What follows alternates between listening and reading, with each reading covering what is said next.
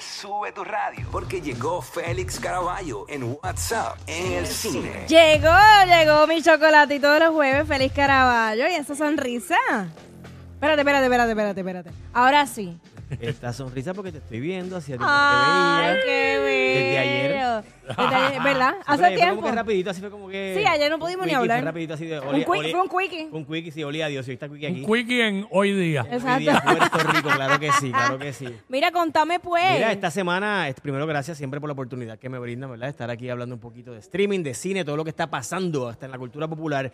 Mira, estrenan unas películas bien interesantes. Voy a comenzar con la- lo nuevo de, de uno de los cineastas legendarios más importantes en la historia del cine, el señor Martin Scorsese, que ya dijo que si le queda salud y energía va a filmar una película adicional y posiblemente se retire. Incluso hasta ayer salió el anuncio de que sería con Leonardo DiCaprio nuevamente, se llamaría The Wager. Oye. Esta película... sí. ¿Qué, qué, qué cosa hay en el ambiente que todo el mundo se quiere retirar? Bueno, Bueno. es que los que se quieren retirar son ya. Llevan años, llevan mayorcitos. años. Pero no te crees, Y en jovencito por ahí que se quieren De retirar. verdad, en el cine. Bueno, no, bueno, No. podemos decir porque Sí. eh, Bad Bunny ha hecho sus cambios en el Ah, cine. Bueno, cuando ya tú has hecho el bi- un billete suficiente, pues. Cuando ya te puedes, claro, cuando ya te hartaste de chavo, te puedes tirar cuando quieras. Mira, el caso de que Scorsese, sí. que el Ajá. tipo tiene ya, este- creo que tiene 92, 93. O sea, está- Caramba. está Ah, ya fíjate, eh, se va a retirar el joven. Igual que Clint, exacto, sí, un nene, un nene. Igual que Clint Bebé. Eastwood, que está filmando su última película y ya está también en los noventa y tantos. Así Sí, mano, que- porque Clint Eastwood, desde que yo era un niño, ya él era fue viejo. viejo. Ya él era viejo. Exacto. Sí, pero estamos hablando de que esta gente en este, en este tipo de industria, en este arte, eh, se retiran cuando se mueren. O sea, Sí, es verdad, es verdad, hasta, es verdad. Hasta, hasta la- hasta lo último, literalmente. Porque muchos Así- de ellos dependen proyecto a proyecto. Sí, también, exacto. Yo no veo a Denzel Washington retirándose. No, pero ni a- ni a- ni a Morgan Denzel le queda Freeman. todavía. Ni a Morgan Freeman. también le queda todavía, le queda carne, carne todavía. Carne.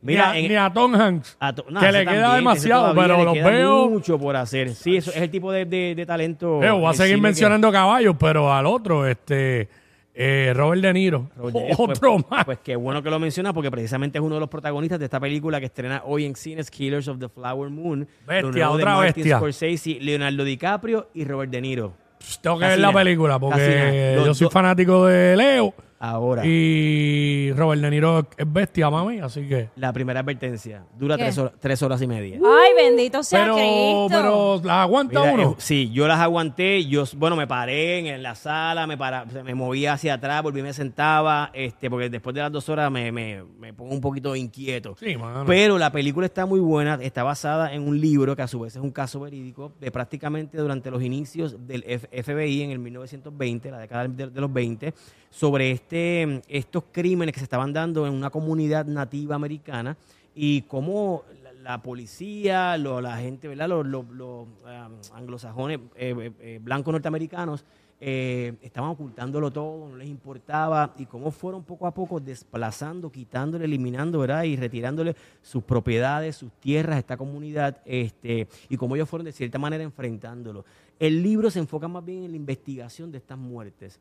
Martin Scorsese, en una conferencia de prensa que tuvo la oportunidad de, de escuchar, ¿verdad? De ver eh, de forma virtual, él comentó que iba a enfocar la película en la historia de esta comunidad indígena y la relación que desarrolla el personaje de Leonardo DiCaprio con una de las nativas este, de, este, este, de este grupo, ¿no? De esta comunidad.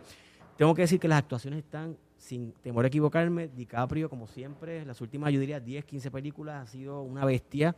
Robert De Niro pudiera ser su mejor interpretación en, en el cine. Y Martin Scorsese como director, de nuevo, se cimenta como uno de los mejores directores.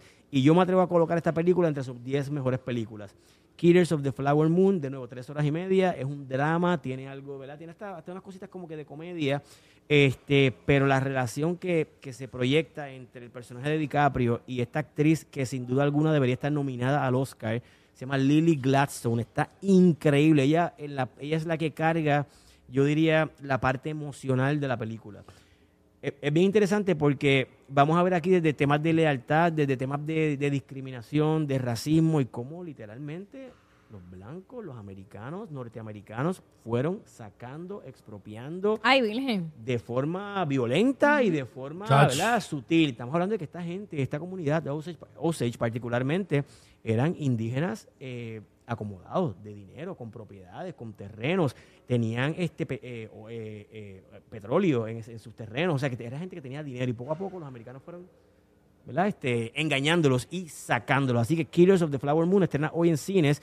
y creo que en diciembre estrena en la plataforma de Apple TV Plus. Ven acá, este, ¿cuál tú entiendes que para ti ha sido el mejor papel que, o de los mejores que ha hecho Di- DiCaprio? Mira, Una DiCaprio, curiosidad, mira aquí una DiCaprio, yo dejé- cambiando opiniones. yo dejé de verlo como un adolescente, como un muchachito, este, después de Titanic y cuando hizo Blood Diamond. Ahí, ahí, en esa película yo lo vi a él ya como un tipo ya maduro, que, que, que- que podía meterse en, en personajes así fuertes. Después de eso hizo The Departed, ha hecho Sí. muchísimas, pero las que recuerdo, The Departed para mí fue fabulosa y en The Revenant para mí fue donde el tipo, yo dije, "Diablo, este tipo de Eh, verdad que es una mano, bestia". todas las que han mencionado, el tipo ha lucido como lo que es eh, un animal de actor. Pero a mí me gustó mucho el personaje de él en The Wolf of Ah, Wall María, Street. me la sacaste, esa misma y la en, mencionar ahora. y en Catch Me If You Can, Catch que era You Can con chamaquito. Tom Hanks. Eh, pero, mano, de verdad que yo creo que de, de- de él y de Will Smith son de los de los actores que más películas yo he visto y, mano, se me hace bien difícil escoger como que una o dos películas mejores porque de verdad que la interpretación de ellos en prácticamente todo lo que han hecho está Mira. a otro nivel. Para mí también, y la dejé fuera, una de sus mejores películas y una de mis películas favoritas de los últimos años, Once Upon a Time in Hollywood. También. Donde que él, está, él- él, eh, actúa con, eh, con Brad Pitt, la de Quentin Tarantino. Para mí también es una de sus mejores interpretaciones. Así que DiCaprio, todo lo que, todo lo que Para mí que lo peor que hizo DiCaprio fue The Beach. De La película esa que de se convirtió en un juego video. Sí, estaba- yo creo que eso fue lo peor. Estaba flojita, estaba flojita. Él hizo, de- él hizo The, Avi- The Aviator con Martin Scorsese también. También, que mano. de Howard Hughes. Ah, duro ese tipo. Tremenda película. Pero de, de Niro, pensé que me ibas a preguntar por De Niro. y Yo creo que De Niro ha hecho... Ah, no, que- De que- Niro, que bien- que comedia, drama, acción, todo. que es bien curioso cuando a veces tú ves películas que tú dices, tío, qué película floja de, de este actorazo, como Mm. fue recientemente About My Father, no, no es que esté mala, pero tú dices, ahí, ahí es que tú te das cuenta de cuán importante es la dirección y el guion, porque por mejor, mejor, mejor actor, hay actores que sí que elevan el material y que pueden transformar una película mala en una película buena, pero si el material es malo, no importa lo bueno que tú seas, va a seguir siendo, ¿verdad? Flojito. Y de repente lo ves en About My Father, que estrenó hace como dos meses, lo ves ahora en Killers of the Flower Moon y tú dices, diablo, este tipo de verdad que es una bestia. Vamos, vámonos Y- para Puerto y- Rico. Y, DiCaprio, cada, mientras más va envejeciendo, más se parece a, a Jack Nicholson. Y el Oscar viene por ahí. físicamente. ¿A Me quién? parece a Jack Nicholson, A Jack. este, Leonardo DiCaprio, físicamente. Oye, ¿verdad? Tiene, tiene algo, tiene Sí, algo. mano. Mira, vámonos para, vámonos para Puerto Rico. Bueno, para Puerto Rico que se hace pasar por Miami. La serie Neon que estrena, estrenó hoy. Vi está el trailer, vi el trailer, no pude ir por otras eh, razones que luego te diré, pero este Déjame no decir. Bueno, exacto. ya, exacto. Mira, eh, Fontanes, Jacqueline. usted, diga pues te usted. perdiste el estreno de los primeros dos episodios de la serie Neon. Eh, eh, este evento fue el- es el primer evento que hace Netflix en Puerto Rico, ¿verdad? Para presentar uno de sus proyectos. Ajá. Estuvieron aquí el lunes presentando esta, esta, esta serie que estrena hoy, que ya está disponible en la plataforma. Se filmó completamente en Puerto Rico, se desarrolla en Miami, pero trata sobre este muchacho que sueña con ser la nueva estrella del reggaetón, del género urbano. Ya, diablo, Este- eso lo que sueña mucha gente. Pues mira, qué, lo- qué bueno que lo comentas porque esta serie está producida, ¿verdad? Uno de los eh, eh, productores ejecutivos es nada más y nada menos que el Big Boss, Daddy Yankee. Este, y, y sale, sale en la, en la serie, este, no voy a revelar porque ya la vi completa y tengo que decir que está bien entretenida. Es una serie que tiene comedia, tiene como este muchacho trata, ¿verdad? Tiene que ver- lidiar con, con lo complicado que es la industria musical en estos tiempos. Eh, y algo que me llamó mucho la atención, como dije, se filmó en Puerto Rico y Puerto Rico luce espectacular. Tuve la oportunidad de entrevistar durante la, la- proyección esta especial que hubo el lunes a la diseñadora de producción y uno de los retos más importantes para ella, o más, eh, ¿verdad? Que más la tenía un poquito ansiosa, era hacer lucir a Puerto Rico como Miami, porque Miami ella dice que Miami en los últimos años ha cambiado muchísimo. Y aunque mucha gente puede decir Puerto Rico, por lo menos el área urbana de Puerto Rico se parece Sí. mucho al área urbana de Sí. Miami. y condado y todo eso por aún ahí. así fue bien complicado para ella Pero yo vi par de locations locations. que se pareciera a, a Mano, Miami. Pero qué cosa espectacular. Hubo uno que otro que no pude reconocer en lo que vi en el trailer, pero Mira, wow. usaron la discoteca 58, el Hotel. La Concha, este, eh, el área de Atorrey, la hacienda Campo Rico, luce espectacular en Carolina. eh, ahí hacen un estudio dentro de la hacienda, súper chulo. Nice.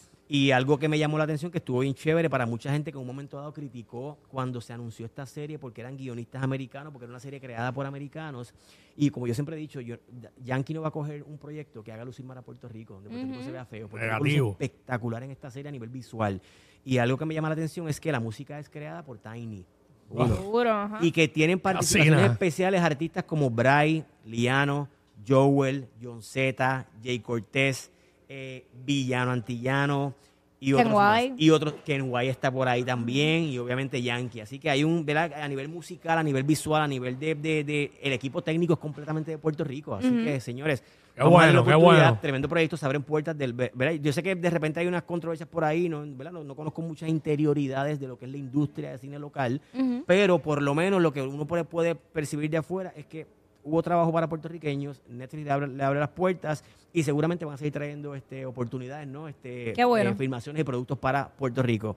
Así que eso es lo que está pasando en el mundo del cine. Quiero tirar una- un venenito. ¿Más tiempo un venenito? Métele, métele. Rapidito, rapidito. Mira, Caribbean Cinemas, este, hasta la, hasta la noche de anoche estuvieron anunciando en su página que la película Radical, una película mexicana que tuvo la oportunidad de ver y entrevistar a su protagonista y productor Eugenio Derbez, hasta anoche, tarde en la noche, estaba programada para estrenar hoy. Mm. Ayer en hoy día presenté la reseña, hablé de la película, presenté la entrevista Ajá. y esta mañana me levanto y la película no estrenó hoy. No. Movieron- la movieron para noviembre 9. Eh, a Así que me disculpo con todas aquellas personas que pensaban que la película estrenaba hoy porque yo lo anuncié así que estrenaba esta Exacto. semana, porque hasta ayer estuvo así en la, en la página, así que... Pero nada. no es culpa tuya, fueron ellos que cambiaron Pues, última pero te- hora. tenía que decirlo porque si no se le caen chinches a mí. Este, me disculpé con mi gente en, en Instagram, este, Félix Iván en Instagram.